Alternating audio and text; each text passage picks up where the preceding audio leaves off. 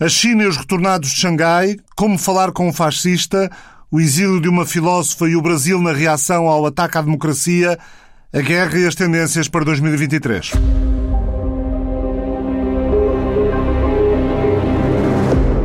Os Retornados de Xangai, histórias de portugueses na China, é meu convidado jornalista e autor do livro António Caeiro, profundo conhecedor da China, que esta semana bateu recordes, aumentou mais de 30% no comércio com a Rússia. Rússia em guerra com a Ucrânia, que tenta resistir. Vamos também ouvir a professora de Relações Internacionais da Universidade do Minho, Sandra Dias Fernandes. As tendências para o mundo em 2023. Vamos ouvir os investigadores Marcos Farias Ferreira e Nancy Ferreira Gomes.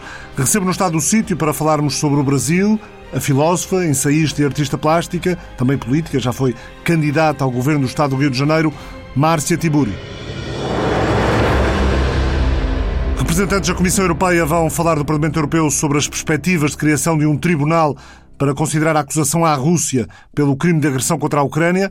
Uma resolução será posta à votação na próxima quinta-feira, com o forcing russo no leste da Ucrânia, nomeadamente em Soledar, Bakhmut, na região de Donetsk, e o reforço da capacidade de defesa ucraniana, mais as substituições na liderança militar russa. O que é que podemos dizer do momento da guerra nesta altura? Pergunta para a investigadora Sandra Dias Fernandes, professora de Relações Internacionais da Universidade do Minho, especialista em Rússia e espaço pós-soviético. Estamos claramente a observar uma guerra lenta e um atolamento da Rússia. Hum, esta concentração uh, de ataques, é, de esforços militares russos em torno de uma, enfim, de uma pequena cidade, Soledar, mostra de facto que a Rússia está perante um grande desafio estratégico numa região que anexou, Donetsk, mas que não controla. Duas das maiores cidades não estão sob controle russo, mas estão sob controle ucraniano. Portanto, Soledar aqui é um grande desafio estratégico e num contexto em que a Rússia não consegue demonstrar superioridade militar. E há aqui outra, outro elemento, Ricardo, é que uh, os combatentes russos, não é, nesta, nesta, nestas cidades, é, nesta, nesta, nesta parte da região de Donetsk, são supostamente a elite da Rússia, o melhor que a Rússia tem em termos de conseguir que o trabalho seja bem feito do, ponto de vista dos objetivos russos, não é? que é com recurso a muita violência, que são uh, os paramilitares de Wagner, uma milícia, não é? Um, mas a realidade está a revelar-se outra. Um, utilizando o melhor que tem, a Rússia não está a conseguir apresentar os resultados esperados, tanto é, houve uma mudança significativa no comando desta operação especial russa na Ucrânia. Muito obrigado, Sandra Dias Fernandes. Já a seguir, a relação entre a China e a Rússia, e não só, também os portugueses de Xangai. Comércio entre a China e a Rússia aumentou 34,3% em 2022, segundo dados publicados esta sexta-feira pela Administração-Geral das Alfândegas chinesa, convertendo Moscovo no parceiro comercial cujas trocas com Pequim mais aumentaram. As trocas entre a China e a Rússia totalizaram 1,28 bilhões, mil milhões de yuans, 174 mil 879 milhões de euros, isto no ano passado, representam um pouco mais de 3% do comércio eh, total, eh, comércio exterior chinês, durante o exercício financeiro relativo ao ano passado.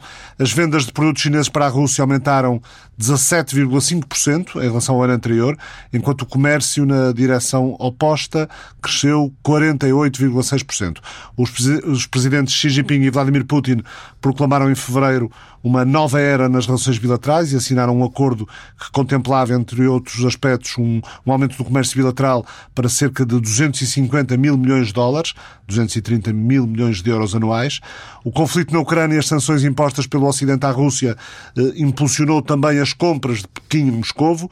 A China pode comprar energia à Rússia sem entrar em conflito com as sanções impostas pelos Estados Unidos, Europa e Japão e Pequim está, de facto, a intensificar as compras para aproveitar os descontos russos.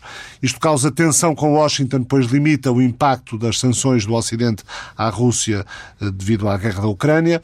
As importações chinesas oriundas da Rússia, sobretudo petróleo e gás, mais do que duplicaram, aumentando 110% em outubro em relação ao ano anterior para 10,2 mil milhões de dólares, segundo dados oficiais divulgados também pela Administração-Geral das Alfândegas da República Popular da China. No mesmo período, o comércio entre a China e a União Europeia cresceu 5,6% face a 2021. Entre a China e os Estados Unidos, as trocas comerciais subiram 3,7%, portanto 5,6% com a União Europeia 3,7% de aumento com os Estados Unidos, com a Rússia aumentaram 110%. No total, o comércio entre a China e o resto do mundo registrou um aumento homólogo de 7,7%. O centro comercial da China registrou também um, um, valor recorde de 877 mil milhões de dólares, pouco mais de 800 mil milhões de euros, em 2022, graças a uma subida nas exportações, uma subida da ordem dos 7%. António Queiro, jornalista, foi correspondente da agência Lusa na China durante muitos anos. Já vamos falar do livro Os Retornados de Xangai, Histórias de Portugueses do Oriente. Surge depois de outros livros sobre o, sobre o Império do Meio, pela China Dentro, em 2004, Novas Coisas da China, em 2013 e Peregrinação Vermelha, em 2016. António, obrigado por estares na TSF. A guerra na Ucrânia deu a oportunidade à China de se tornar eh, crucial para a Rússia, eh, a ponto de eh, a China estar a tornar dependente de si o país que era uma superpotência até ao final de, dos anos 80 do século passado? Bom dia, obrigado pelo convite. Sim, a, a nova situação permitiu que aumentou a dependência da Rússia em relação à China. Antes da guerra da, da Ucrânia, aliás, a Rússia não era vista como um grande parceiro. Isto é, no imaginário eh, de muitos ideólogos eh, chineses, dentro e fora do Partido Comunista, o mundo encaminhava-se para uma configuração bipolar. Havia a China e os Estados Unidos, e depois havia outras grandes potências com líderes nacionais fortes, agressivos até, em, que, de que a Rússia fazia parte. A economia da Rússia será um, uh, um décimo da economia uh, da economia chinesa, e ainda hoje, apesar do aumento uh, acentuado, muito acentuado, de, do comércio bilateral entre a China e a Rússia, se compararmos com as trocas. Representa 3%, não é? Compararmos com as trocas. Com... A questão é que é muito importante para a Rússia, não é? É muito importante para a Rússia, mas não é tão importante assim para, para a China. Os grandes parceiros comerciais da China são a, a, a região asiática, a ASEAN, nomeadamente, tem grandes países, a Indonésia, que são quase 300 milhões, o vizinho Vietnã são cerca de 100 milhões, todos aqueles países ali este ano já se tornaram como bloco o principal parceiro comercial da China, e depois tem o Japão, a Coreia do Sul, grandes parceiros comerciais da China, e, depois, acima deles todos, os Estados Unidos e a União Europeia. Esses sim são os grandes parceiros comerciais, onde a China, parceiros comerciais e económicos, onde a China também consegue ter acesso a tecnologias muito avançadas e são mercados com um acentuado poder de compra. E daí que eh, o mal-estar que a guerra da, da Ucrânia causa na China, porque a China cresceu, foi o país que talvez tenha crescido mais e aproveitado mais a globalização, e a globalização, num certo sentido, ficou um bocado eh, comprometida ou entre parentes, ou até, segundo algumas visões, um pouco ameaçada com, este, com, com, a, com a guerra na Coreia. A China, no caso concreto, era, era o maior parceiro comercial da Ucrânia antes da guerra e espera continuar a ser. A, a Rússia, num certo, vista de que é um, é um tampão há um tampão ao, ao, que, ao expansionismo e à hegemonia norte-americana e daí a posição. A China também não é adepta da violação das fronteiras, defende o status quo, aliás, não reconheceu nenhuma das repúblicas, as novas repúblicas uh, populares da Ucrânia, que foram, entretanto, integradas na Rússia, e tal como nunca reconheceu a anexação da Crimeia. Além de que partilham uma fronteira de 4.300 km de extensão, que é uma das maiores fronteiras internacionais do mundo, onde as relações são também muito, muito desiguais. Só este ano este ano, não, já o ano passado, 2022, é que foi inaugurada a primeira ponte rodoviária através do rio Amur que separa os dois países. E a única ponte rodoviária nessa, nessa extensão é, depois, de é, fronteira de 4 É verdade, é sobre o rio. E, e depois e abriram essa e outra ferroviária também, mas que já estavam acordadas há mais de 30 anos, que só agora, e uma delas é inteiramente construída pelos chineses e financiada pela parte chinesa.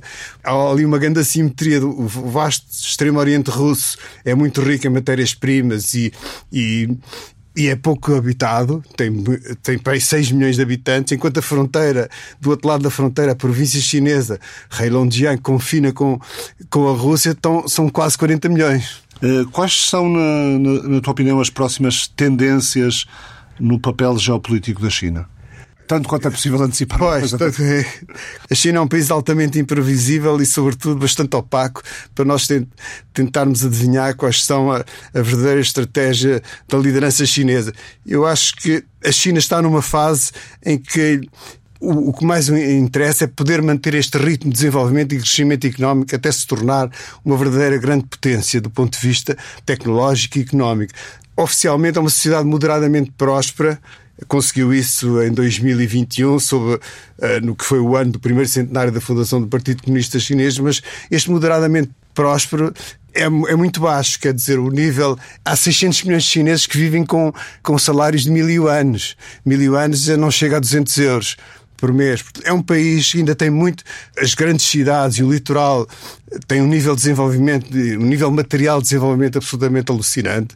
São cidades moderníssimas, com transportes, autoestradas, linhas metropolitanas, comboios de alta velocidade, como não há em qualquer outro país do mundo, mas o resto da China está ainda numa fase muito ainda pobre, no fundo, e o valor do produto per capita na China ronda os 10 mil dólares, é menos de metade do português, por exemplo. Portanto, a China interessa-lhe manter este ritmo de desenvolvimento e crescimento e isso é a sua prioridade. E para isso precisa de um mundo pacífico. Vamos então ao livro Os Retornados de Xangai. Achei curioso, desde logo, usares o termo retornados para referir um tempo eh, antes daquele, no pós-25 de abril de 74, eh, em que se começou a falar dos retornados de África. Pois, essa, é essa aventura humana que envolve a, comunidade, a antiga comunidade portuguesa de Xangai, que é uma, é uma comunidade especialmente interessante porque se pode sabe-se quando começou e quando acabou. Quando foram os primeiros portugueses que estabeleceram em Xangai, que foi em meados do século XIX, logo após a, a Guerra do Ópio, de 1839 a 42, até 100 anos mais tarde, a, a seguir ao final da Guerra Civil Chinesa, a vitória do Partido Comunista e a proclamação da República Popular da China. Está ali um período de 100 anos, onde a comunidade portuguesa de Xangai, oriunda quase toda de Macau, constituiu uma das maiores comunidades estrangeiras da cidade, sendo Xangai sobretudo nos anos 20 e 30, uma das cidades mais cosmopolitas do mundo.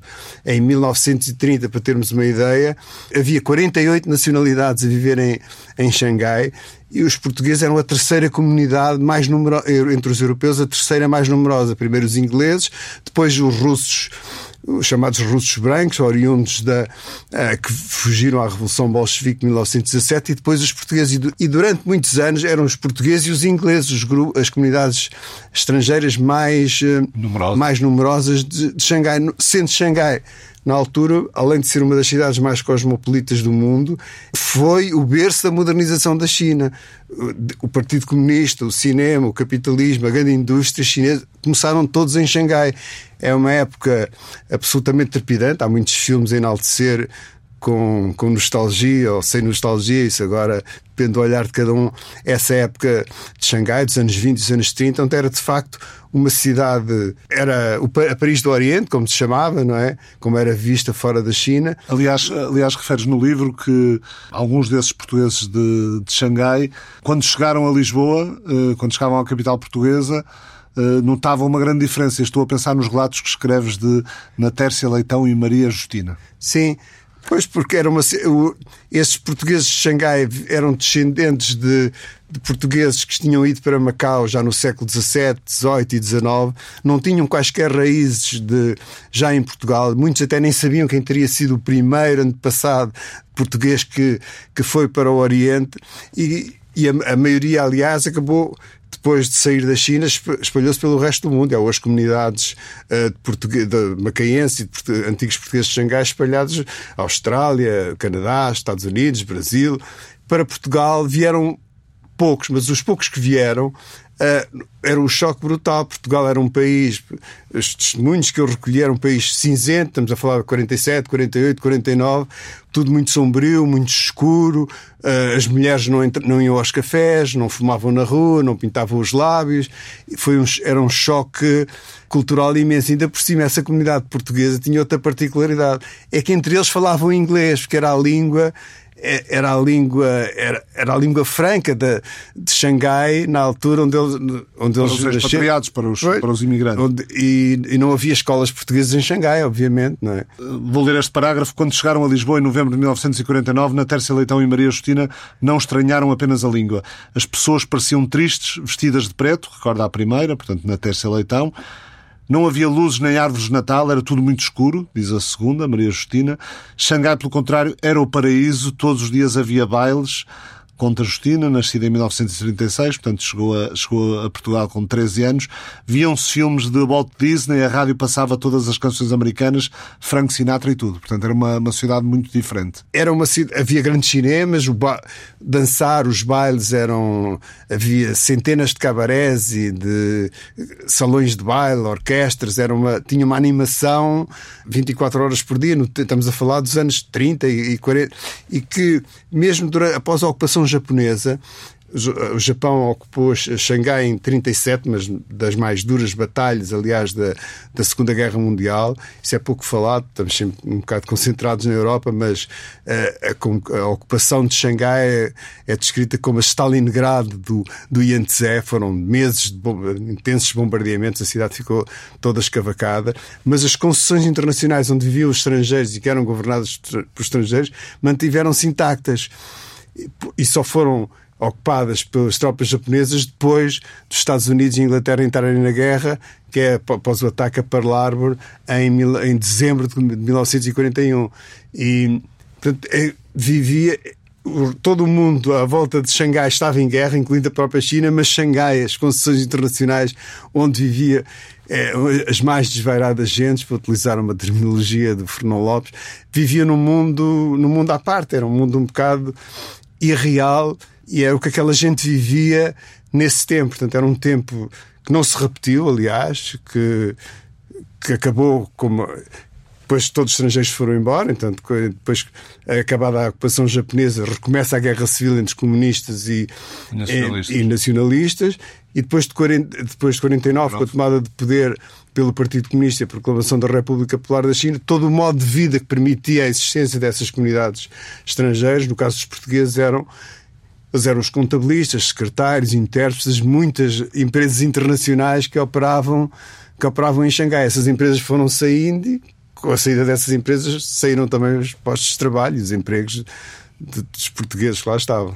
Um dos teus uh, primeiros trabalhos como jornalista da Lusa na China foi com o ex-ministro da Educação, Roberto Carneiro. E isso também está ligado a Xangai. Pois foi através de. Foi através de. Quando fui para a China, eh, não sabia nada sobre a China, muito menos que tinha havido uma comunidade portuguesa em Xangai tão numerosa e, e tão influente como acabei por descobrir.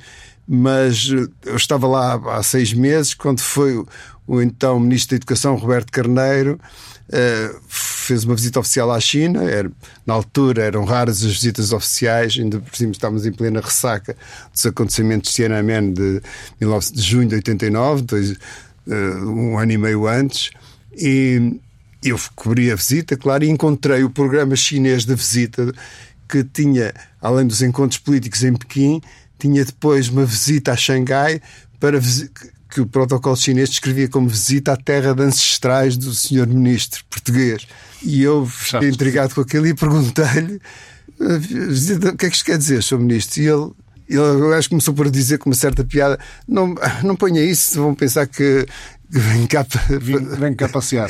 vem cá passear. É, o que, é o que diz todas as visitas ao não, não há volta a disse isso todas as visitas ao estrangeiro. E, eu, e ele riu-se e acabou por me contar. Era a terra do, tinha a terra do pai, do pai dele, onde o pai nasceu, viveu, cresceu. Do avô e do pai, não é? O, o, o, avô, o avô foi de, muito miúdo para Xangai e lá casou e, e, constituiu família. E nasceu o pai, que era Artur Carneiro, nome artístico Arte Carneiro. Nasceu, cresceu e fez a sua, iniciou a sua carreira musical em, em Xangai, tocou nas mais conhecidas orquestras de Xangai. Foi um, acabou, por ser, acabou por ser um nome importante no jazz. Foi, e depois, quando veio para Lisboa, participou na primeira jam, jam session uh, feita em Lisboa, num, hotel, num café. Uh, num café do Rocio, um café muito famoso. Foi a primeira em, em, em 1947. Uh, eh, falando de outros portugueses de Xangai que se tornaram conhecidos, Uh, estão no teu livro a supermodelo Noélia Maria Machado. Sim, essa é outra história fantástica que era uh, ela depois adotou o nome e ficou conhecida como China Machado. Era filha, era uma portuguesa, filha nasceu e cresceu em Xangai, saiu da China após a ocupação japonesa, foi para a América Latina e depois adotou o nome de China porque esteve na no Peru, na América Latina, onde as raparigas locais eram depreciativamente tratadas como chinitas. Por solidariedade, ou por identificação, ou por empatia, adotou o nome de China Machado e foi uma das foi das primeiras não caucasianas a aparecer na, capa das revistas de modas, era uma supermodelo, casou, conviveu com Picasso, Andy Warhol, enfim. Teve, teve foi uma, um e, obituário no New York Times. Sim, sim, o obituário era, uma, era uma figura muito conhecida e era uma das portuguesas de Xangai também. Uh, registrei algo que te disse o antigo governador de Macau, Jorge Rangel, uh, sobre os portugueses de Xangai. Nunca imaginaram que um dia teriam de sair. Uh, ao que o historiador Jorge Forjás acrescenta, 90% deles não faziam a mais pequena ideia de onde eram originários e muitos não sabiam quem foi o primeiro antepassado a radicar-se no Oriente. Pois, isso era uma das singularidades de, dessa comunidade, é que eram famílias todas muito numerosas. Havia até uma família uh, Colasse que tinha uma equipa de hockey, hockey em campo de 11 elementos, eram todos primos, irmãos ou tios. Eram, to, eram famílias, eram frequentes haver famílias com 8, 10, 12 filhos, que era o sinal de que eles não conheciam outra terra. Os seus pais ou avós tinham vindo de Macau. As escolas internacionais, o número de estudantes portugueses era sempre, eles eram muito numerosos, enquanto muitos estrangeiros estavam mais ou menos de passagem em Xangai era um sítio onde se, era um paraíso de aventureiros, como, onde havia muitas oportunidades de negócio, de fazer dinheiro e de enriquecer, ou, ou de perdição também, em alguns casos. Mas faziam e voltavam. E é? voltavam, mais tarde ou mais cedo acabariam por ir. Os casos dos portugueses não, eles estavam lá para ficar. Eram de lá. Suas, eram, eram de lá. A terra deles era lá e não tinham nenhuma relação com Portugal, não ser uma relação mítica, porque nunca tinham ido a Portugal. Muitos deles já não tinham ninguém em Portugal, não se escreviam com ninguém de Portugal, mas era, era aquela referência e, e, era um sinal também de identificação. Aprendi também neste teu livro, creio que nunca o tinha lido antes, que na China, eh, que China em chinês se diz eh, Zhongguo. Oh uh, o que literalmente significa Império do Meio ou Nação Central. Outro, outro parágrafo aqui quase no final para nos permitir até perceber melhor uh, a, China, a China do presente. Uh, depois da ascensão de Xi Jinping à chefia do Partido Comunista em novembro de 2012, a desinibição ideológica que caracterizou a era de Deng Xiaoping foi gradualmente substituída por uma nova ortodoxia. O partido reforçou a autoridade sobre a sociedade, o estudo do marxismo intensificou-se, qualquer abordagem crítica da Revolução Cultural ou de outros episódios suscetíveis de mancharem a reputação do partido é considerada uma manifestação de nihilismo histórico. E parece cada vez mais evidente aquela frase com que com que terminas o livro, uh, uh, diz uh, Xi Jinping, disse-o do alto da, da, porta da paz celestial em, em Tiananmen, nunca permitiremos que qualquer força estrangeira nos intimide, oprima ou subjugue. Quem quer que o tente fazer entrará em rota de colisão com uma grande muralha de aço eh, forjada por mais de 1,4 mil milhões de chineses. Mas perante isto, ou contra isto, se quisermos, a China vai ser ultrapassada pela Índia em população agora em março ano, ou abril. Sim, sim. Uh, isto não pode ter um efeito negativo, pelo menos na autoestima chinesa? É uma, é uma mudança do ponto de vista simbólico colossal. Isto é, sempre nos habituámos a encarar a China como o país mais populoso do mundo Aliás, segundo alguns estudiosos eh, chineses, até a China já, a Índia já terá ultrapassado eh, a China em, termos, em número de quanto à população. Porque as estatísticas chinesas são um bocado fluidas. Há vários demógrafos chineses que defendem isso. Agora, o, o, o trauma maior do, foi há cerca de uma década, quando, pela primeira vez, a população ativa chinesa começou a diminuir.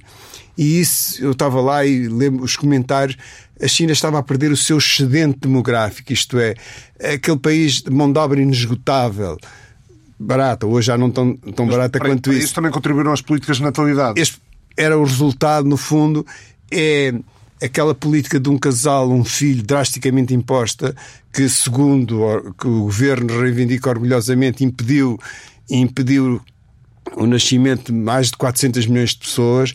Agora o que acontece é que essa política foi abolida já se pode ter três filhos, mas o número de nascimentos está a diminuir uh, radicalmente. Aliás, de ano para ano, e daí para o ano, talvez, ou já este ano, o número de óbitos será superior ao número de nascimentos. E isso é de facto uma, uma, uma, uma, viragem colossal, porque os chineses sempre se habituaram a olhar para si próprios como o país mais populoso do mundo. Embora isso também decorre um pouco do acelerado processo de urbanização da China. Isto é, em 1949, menos 10% da população chinesa, 49, quando foi a proclamação da República Popular da China e a tomada do poder pelo Partido Comunista, cerca de menos 10% da população chinesa é que, é que era urbana. Hoje já vai nos 60% mais de 60%, 62%, se não, me engano. E com a urbanização vem o resto, famílias mais pequenas, outras condições de vida mais, mais aceleradas, enfim, tudo isso que a Índia um dia também passará talvez por esse processo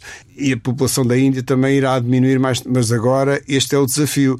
É uma grande mudança para a China. A China deixa de, uh, deixa de ser o país mais, mais populoso do mundo, embora haja políticas de, de, promoção da natalidade que já estão a ser promovidas localmente, desde maiores subsídios a quem tenha um terceiro filho, até uh, aumento da duração das licenças de maternidade. São políticas pode haver uma, haver uma reviravolta neste contínuo declínio do número de nascimentos que se tem observado na China nos últimos anos e que é, no fundo, um pesadelo demográfico que ensombra esta liderança eh, de Xi Jinping. Isso não tenho dúvida nenhuma. António Queiro, muito obrigado. Os Retornados de Xangai, Histórias de Portugueses do Oriente, já foi publicado há uns meses, mas quem quiser eh, conhecer melhor o livro e encontrar o autor, pode ir à sessão que vai acontecer na Sociedade de Geografia de Lisboa, na próxima quarta-feira, 18 de janeiro, às 3 da tarde, no auditório Adriano Moreira. Já a seguir, o Brasil, nestes tempos de ataque à democracia e de resposta da democracia. Converso com Márcia Tiburi, uma brasileira no exílio. É com muito prazer que recebo na TSF Márcia Tiburi, é filósofa, artista plástica. Aliás, este sábado às seis e meia da tarde, no Espaço Talante na LX Factory, junto a Ler Devagar, a Márcia Tiburi tem finissage, ensaio de escrita, leitura dramática dos contos do livro Quatro Passos sobre o Vazio. A Márcia é também professora universitária, filósofa doutorada pela Universidade Federal do Rio Grande do Sul, no Brasil.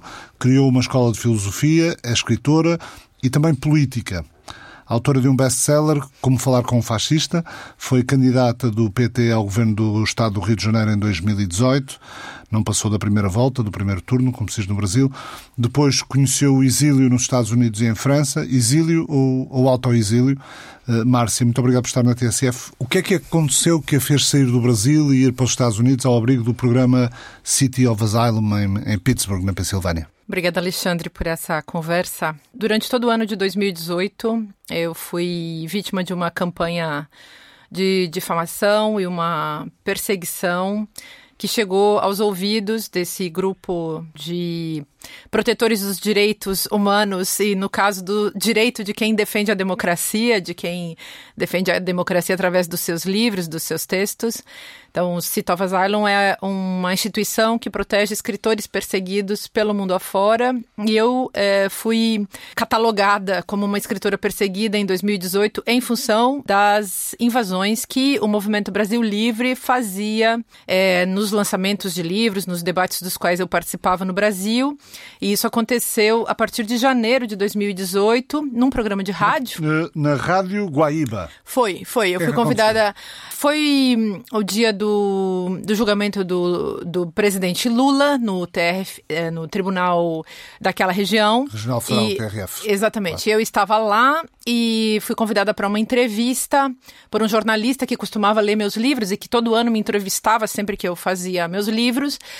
Mas esse jornalista, é, sem me avisar, convidou um grupo é, de fascistas, é, de agitadores fascistas conhecidos no Brasil é, pessoas que defendem partidos fascistas, nazistas, que tiveram todas as práticas de agitação e de publicidade e marketing fascista pelo Brasil afora, que foram muito importantes no golpe de 2016, um grupo que foi criado em 2014 e que conseguiu eleger várias, vários deputados. Um deles ficou muito conhecido na Europa porque e foi caçado no Brasil, um sujeito chamado Arthur Duval, que perseguiu a mim também e a várias outras pessoas, perseguia mulheres, perseguia, enfim, é, sobretudo mulheres. Quando a guerra da Ucrânia começou, ele foi até a Ucrânia e voltou dizendo que as mulheres, que era muito bom ir a essa guerra, encontrar aquelas mulheres e que elas eram uh, fáceis de um ponto de vista sexual, ele disse, porque eram pobres. Isso ficou muito conhecido, muito, foi muito ofensivo para as mulheres brasileiras, para as feministas, para as mulheres ucranianas.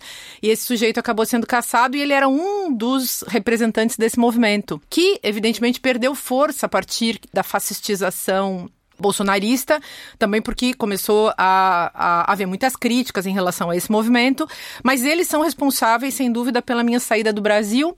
É, eu, quando saí do Brasil, é, saí a convite dessa instituição, em função das ameaças de morte que chegavam às, aos borbotões, chegavam aos montes, de fato, é, ameaças que eu recebia pelas redes sociais. Eles invadiam os meus lançamentos de livros, é, espancavam pessoas, é, intimidavam pessoas, fizeram fizeram uma campanha envolvendo todo um material muito bem é, produzido é, nas redes sociais. Até hoje eu recebo ainda ataques e ameaças de morte em função desse, desses materiais. Nessa altura recebia muitas? Recebia muitas, muitas. Uh, e depois, quando me tornei candidata, que foi no ano de 2018, também é no processo em que tudo isso está acontecendo no Brasil. Mas, quando saí do Brasil, também não imaginava que não poderia voltar tão cedo. E aos poucos fui percebendo que eu era uma pessoa vivendo no exílio.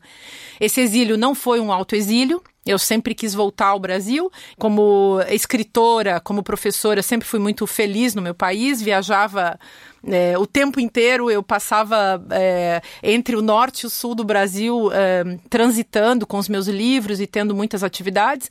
Então eu não tinha nenhum interesse em sair de lá, minha família está lá, é, meu trabalho estava lá, enfim, eu tive que sair realmente porque minha casa foi invadida, meus é, lançamentos de livros eram invadidos, a campanha de difamação nas redes sociais era gigantesca. Durante o período da eleição comecei a receber também é, mais ameaças de morte então acrescentaram-se novas ameaças e a minha vida se tornou inviável é, sob todos os pontos de vista no, eh, no Brasil. Então, fui para os Estados Unidos a convite dessa instituição. É, essa instituição, para quem não conhece, é, foi criada justamente pelo homem que estava ao lado do Salman Rushdie, no lado em que, é, no dia em que ele foi atacado, trinta e tantos anos depois da sua condenação à morte é, pelo Ayatollah, pelo Irã. E ele, e ele acabou. É, e esse homem, então, foi quem me recebeu, foi quem me escreveu, foi quem me convidou, e é um, um, é um projeto que ele tem há muito tempo com outras pessoas. Então, foi isso. Quando fiz a campanha, fiz uma campanha antifascista e acreditava, evidentemente, na hora que você faz uma campanha, você acredita que você vai sair vitorioso. É preciso ter é, esse sentimento é, otimista, prático de que você vencerá os fascistas. É, mas naquela época ainda havia muita dúvida sobre essa terminologia, inclusive mesmo no Brasil, e as pessoas tinham medo de dizer fascismo. Por que as pessoas têm medo de dizer fascismo? Porque o fascismo manipula o medo e assusta.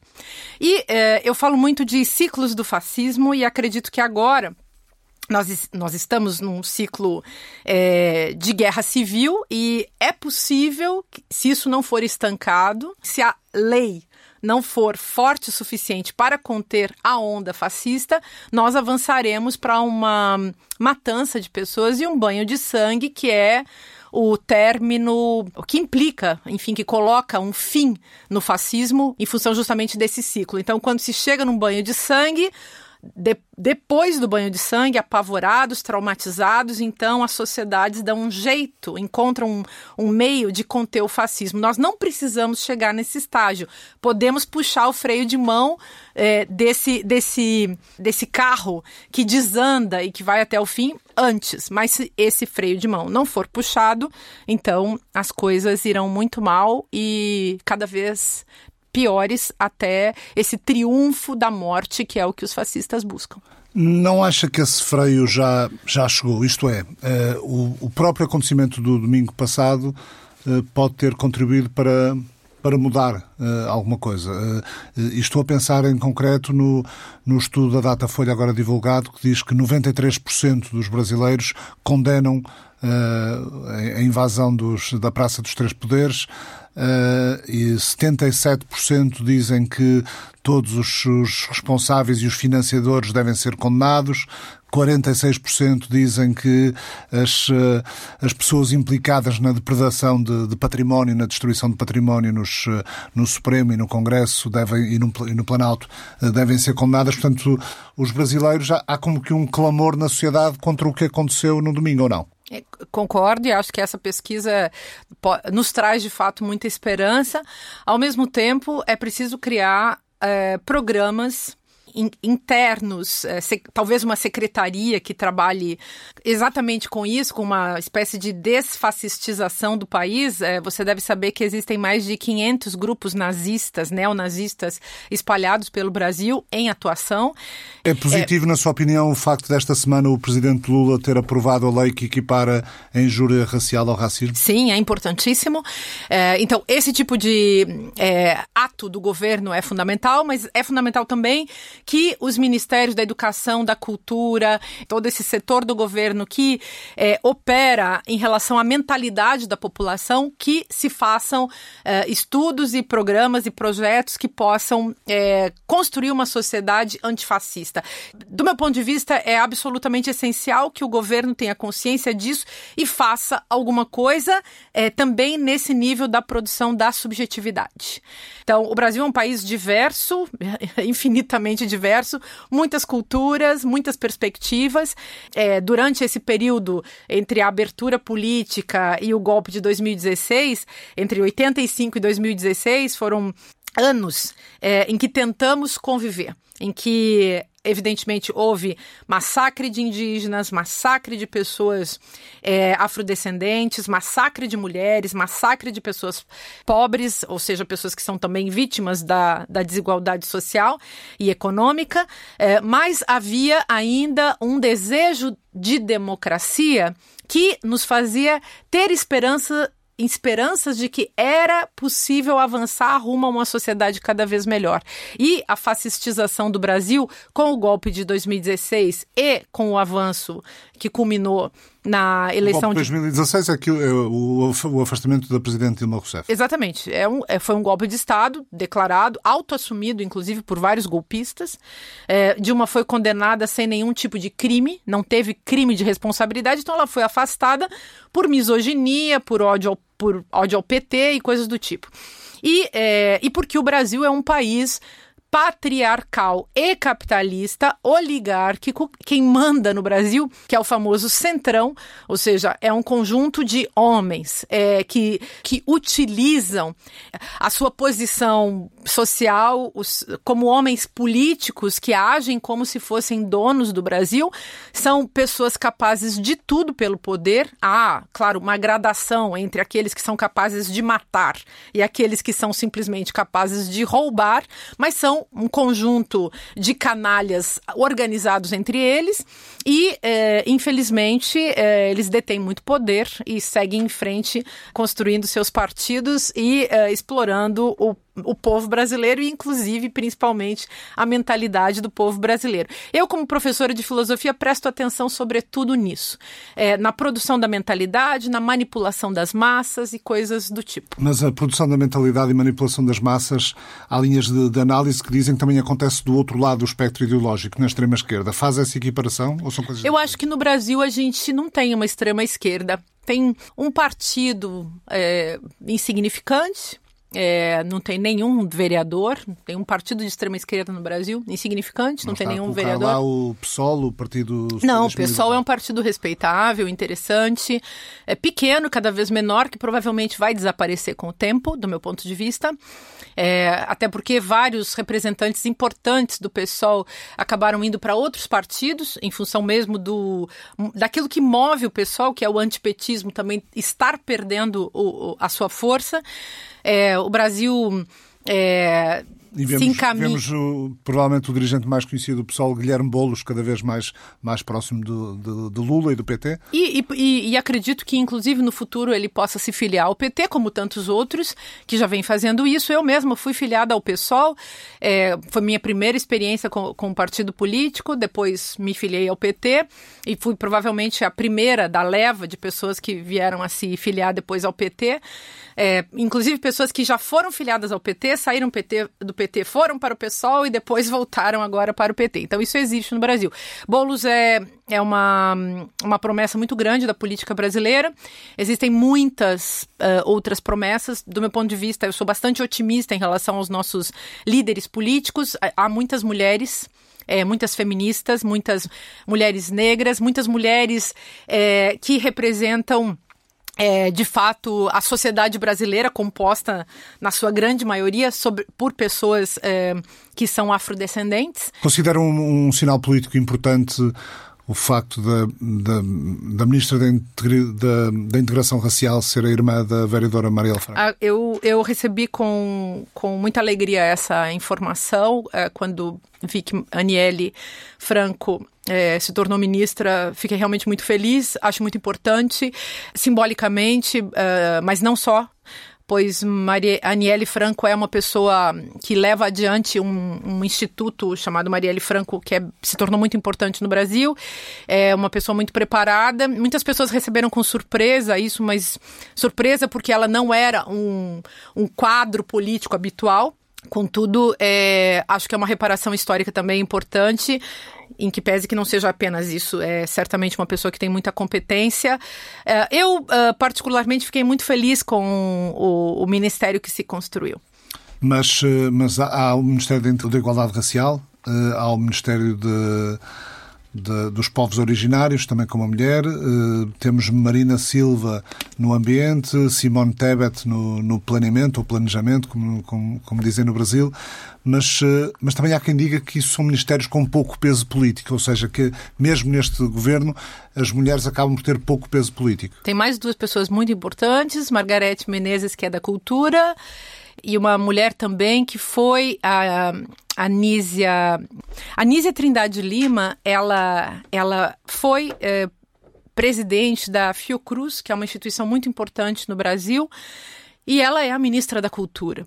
Ah, desculpem, a ministra é, da Saúde. E a saúde se tornou também um território dos mais importantes no Brasil, sobretudo a partir da pandemia, quando a, o vírus, o, o Covid, é, passou a ser uma espécie de arma biológica para a matança de pessoas através dos processos é, de governo, enfim, dos atos de governo é, levados a efeito por Bolsonaro. É, há pesquisas que é, buscam comprovar como esses atos de governo encaminharam para uma catástrofe, e é por isso mesmo que é, Bolsonaro foi condenado no Tribunal dos Povos é, como um, uma pessoa responsável, um, um líder responsável pela morte de milhares de pessoas no Brasil que muitos de nós é, viemos é, definindo como sendo um genocídio. No caso dos povos indígenas, é, a palavra genocídio é completamente adequada. Talvez não seja tão adequada para seres urbanos como nós somos, mas a, a matança de pessoas foi gigantesca, de, de é, pessoas idosas, pessoas que tinham comorbidades, pessoas pobres e pessoas indígenas. Então, é, no mínimo, no caso das pessoas indígenas, esse, essa qualificação é absolutamente coerente. Eu falo isso também porque muitas vezes aqui na Europa as pessoas questionam esse termo genocídio. E no caso dos povos indígenas, o termo é absolutamente adequado. Em relação a povos, a povos urbanos, talvez não seja tão, tão fácil de é, classificar.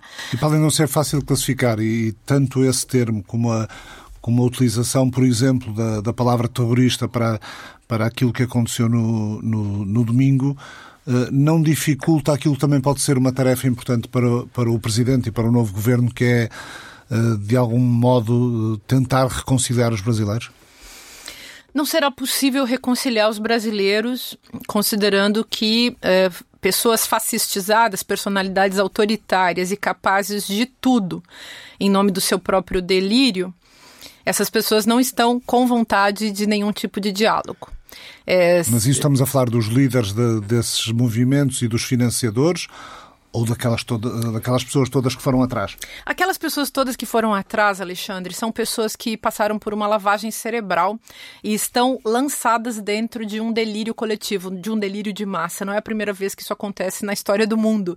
E essas pessoas se entregaram de uma maneira irracional a um completo delírio. Muitos deles acreditam que Bolsonaro continua sendo presidente da República.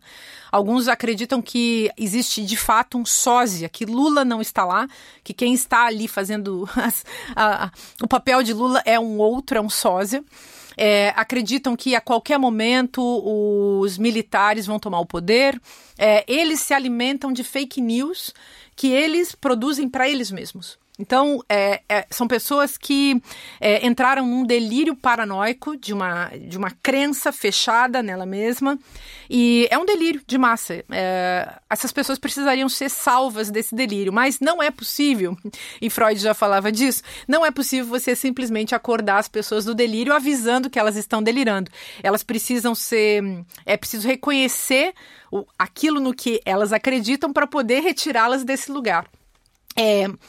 Talvez agora com as prisões, talvez agora com as sanções, é, as pessoas que quebraram o patrimônio público, que destruíram obras de arte e o mobiliário, os prédios é, ali em Brasília, Congresso Nacional, STF, Palácio do Planalto, esses, esses prédios foram destruídos e essas pessoas vão ter que pagar pelos seus estragos. Então, talvez isso seja uma chamada à realidade. Mas com certeza essas pessoas vivem hoje um delírio que faz parte faz parte dos processos de manipulação de massa.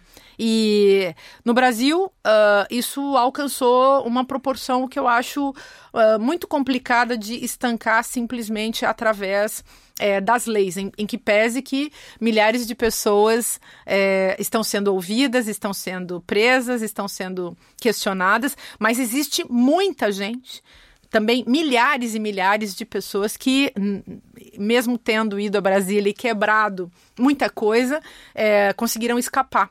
Então, também porque a polícia e os militares estavam do lado estavam protegendo essas pessoas. Então era muito grave, foi muito grave o que aconteceu no domingo e Lula teve uma presença de espírito incrível é, ao chamar inclusive todos os governadores e líderes, mesmo aqueles governadores que são pró-Bolsonaro, que são uh, fascistas, com, todos os, com todas as letras dessa palavra. É, Lula tem uma paciência, que é a paciência Mas que um estadista dar, tem que acabaram, ter. Acabaram por dar um sinal de, de unidade e de defesa da democracia, os, os é, governadores. Por, porque... Foram por, forçados a isso? Acredito que viram que a maioria porque democracia também é uma luta por hegemonia e a maioria vence. E a maioria que está no governo agora é, defende a democracia. É, as sanções são é, e as consequências, então, políticas, é, ju, judiciárias, etc., são tão gigantescas que essas pessoas não quiseram se, se comprometer, não quiseram se prejudicar e Bolsonaro será abandonado nisso tudo e preso. A minha questão era, era essa. Bolsonaro, eh, por falar em consequências jurídicas, eh, como é que pode ser esse regresso de Bolsonaro ao país? Então, é, você deve ter acompanhado os rumores nos Estados Unidos sobre a, a posição de Bolsonaro enquanto um, a posição ilegal de Bolsonaro. Ele está ilegalmente nos Estados Unidos porque o seu passaporte diplomático já não tem mais validade. Então, ele precisa mudar a sua condição, assumir um outro tipo de, de passaporte. É, Bolsonaro fez o que muitos outros. Um, estadistas uh, ou políticos autoritários fizeram ao longo da história, que foi se esconder no hospital. Bolsonaro constantemente, quando ele tem algum problema muito sério, ele vai para o hospital. Pode até ser que ele realmente seja uma pessoa muito doente, mas é um fato também que ele usa essa prerrogativa e, se, e sempre aparece nos momentos de crise no hospital. Então, imediatamente ele apareceu num hospital nos Estados Unidos e é, logo depois desses rumores que envolveu, é, envolveram deputados americanos e políticos é, que vieram questionar justamente a sua a sua condição diplomática nos, nos Estados Unidos, ele anunciou que voltaria ao Brasil em breve. Então, uh, estamos esperando que ele volte. Há promessas de que ele vai ser preso. É preciso, enfim, uh, entender como isso vai ser construído. Eu não sei qual vai ser a tese de Alexandre de Moraes e outros. Há muitas críticas também. Tribunal Federal. É, é, exatamente. Então, é, há muitas críticas também à posição de Alexandre de Moraes, à medida que ele vai produzindo várias prisões, que alguns até consideram que não são legais. Mas o Brasil se encontra num estado de exceção tal que o que Bolsonaro fez e o que tantos outros fizeram desde o golpe de 2016 é tão absurdo que parece que as leis não estão mais em vigência e uh, a impressão que eu tenho é que certos personagens do STF, como por exemplo esse ministro Alexandre de Moraes, eh, tenta eh, recolocar, eh, tenta reequilibrar a, a condição uh, uh, judiciária, o sistema e a visão e a mentalidade de defesa da democracia. Essa me parece ser uh, a, a base, a base, o fundamento das suas ações é, e eu mesma não sei como funcionaria uma prisão de Bolsonaro hoje, que tipo de julgamento tem que ser feito em relação a ele, o, qual seria exatamente o crime que permitiria que ele fosse preso. Talvez a incitação a essa violência toda que aconteceu agora possa vir a ser o, o estopim de uma prisão, mas uh, aí deixo para os juristas, uh, do meu ponto de vista é, de onde eu falo, como, como professora de filosofia, como pessoa que uh, discute, analisa política, eu é, acredito que é absolutamente essencial defender a democracia dos seus ataques, algo que eu e tantas outras pessoas estamos fazendo já há muitos anos, e defender a democracia dos seus ataques implica também ser atacado junto com ela. E eu venho sendo atacada é, sobretudo desde 2015, em função do meu livro, depois em 2016, em função da minha defesa de Dilma Rousseff, e na sequência, minha defesa de é, Luiz Inácio Lula da Silva e assim por diante, e, e, e isso faz parte. Nós que defendemos a democracia seremos atacados junto com ela. E tendo isso em conta, eh, não tem ainda planos para regressar ao Brasil ou, ou, já está nos seus planos? Desejo e planos distantes. Uh, certas urgências, pois tenho família há quatro anos, mais de quatro anos não vejo minha mãe. Meu pai morreu no meio do meu exílio.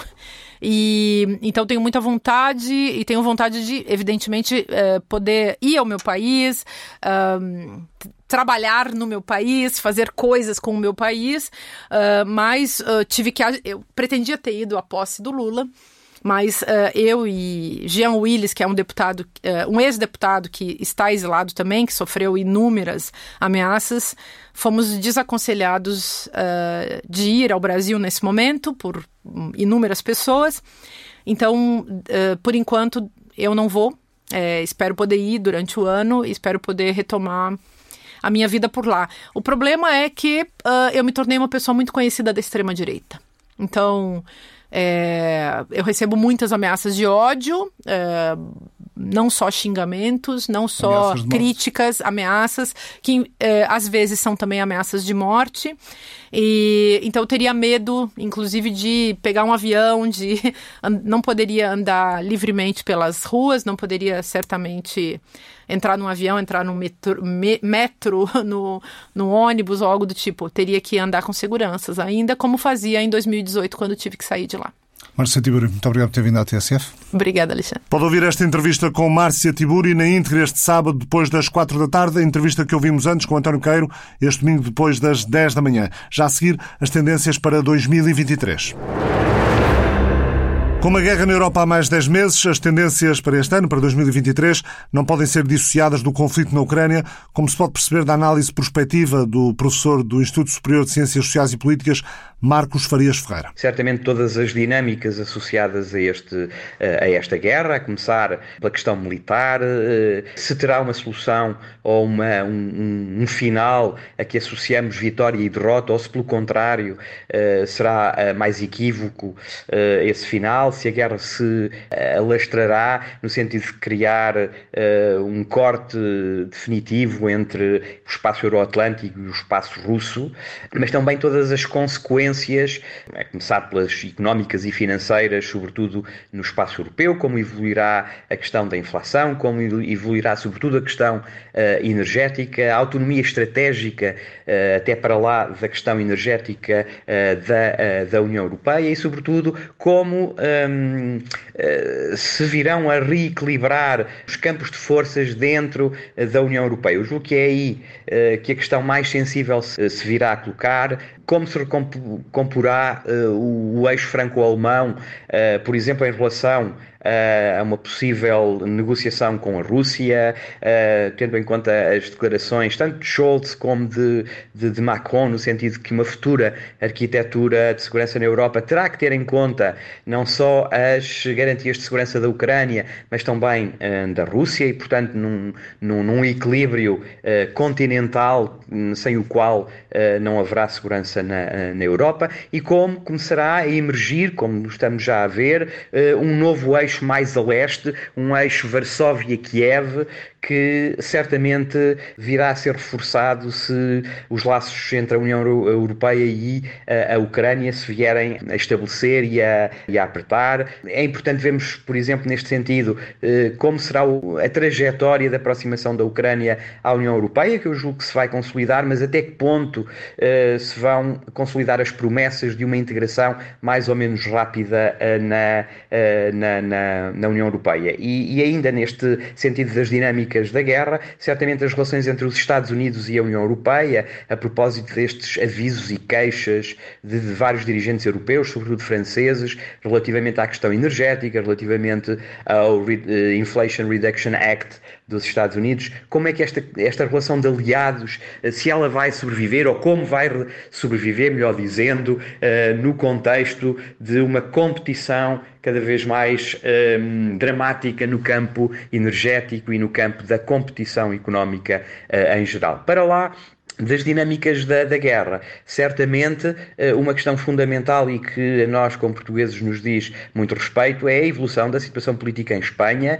que é um ano de eleições, várias eleições, e, portanto, o clima político será certamente muito, eh, muito tenso e eh, será preciso seguir com muita atenção esta degradação da relação entre, entre instituições, que já não, já não é só uma crise institucional, parece-me a mim, é uma crise de regime regime que se tem aprofundado nos últimos anos, eh, desde, desde a crise uh, independentista na, na Catalunha. Será uh, fundamental, como disse, até para. Para os vizinhos mais próximos, como é o caso de, de, de Portugal. E, e, para finalizar, uma questão que certamente estará uh, na agenda e que iremos regressar e que iremos deplorar muitas vezes é o agravamento da crise climática, uh, com sucessivos episódios em que uh, vamos chorar sobre leite derramado, certamente, mas continuaremos muito, de forma muito inativa a assistir a estes, a estes episódios e,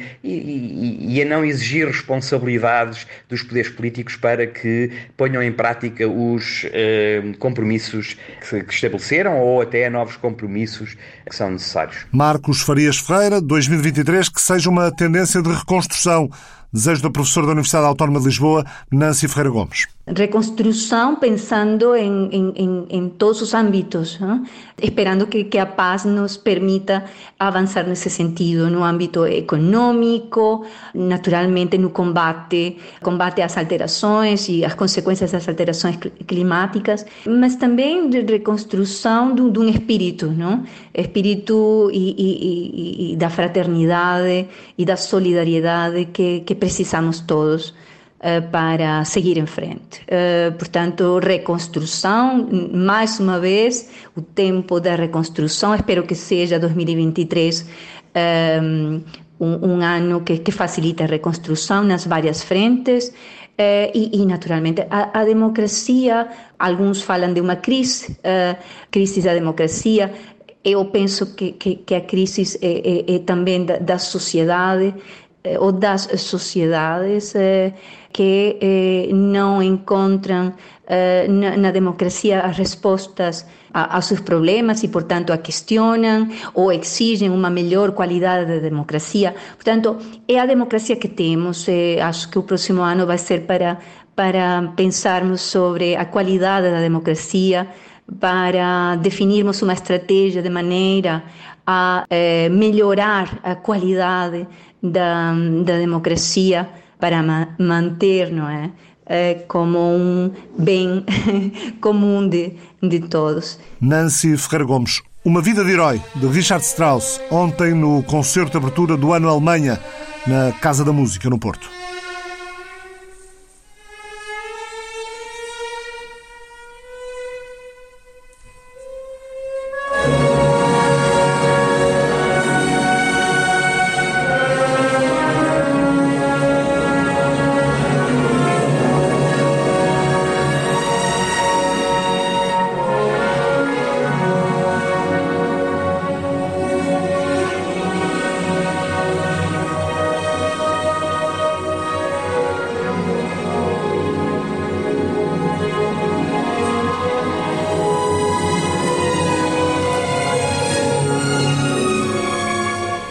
Trabalho técnico de André Tenente, Mariana Sousa Aguiar e José Guerreiro. Versão alargada nas plataformas podcast, no Spotify, nas minhas redes sociais e da TSF e, claro, em tsf.pt.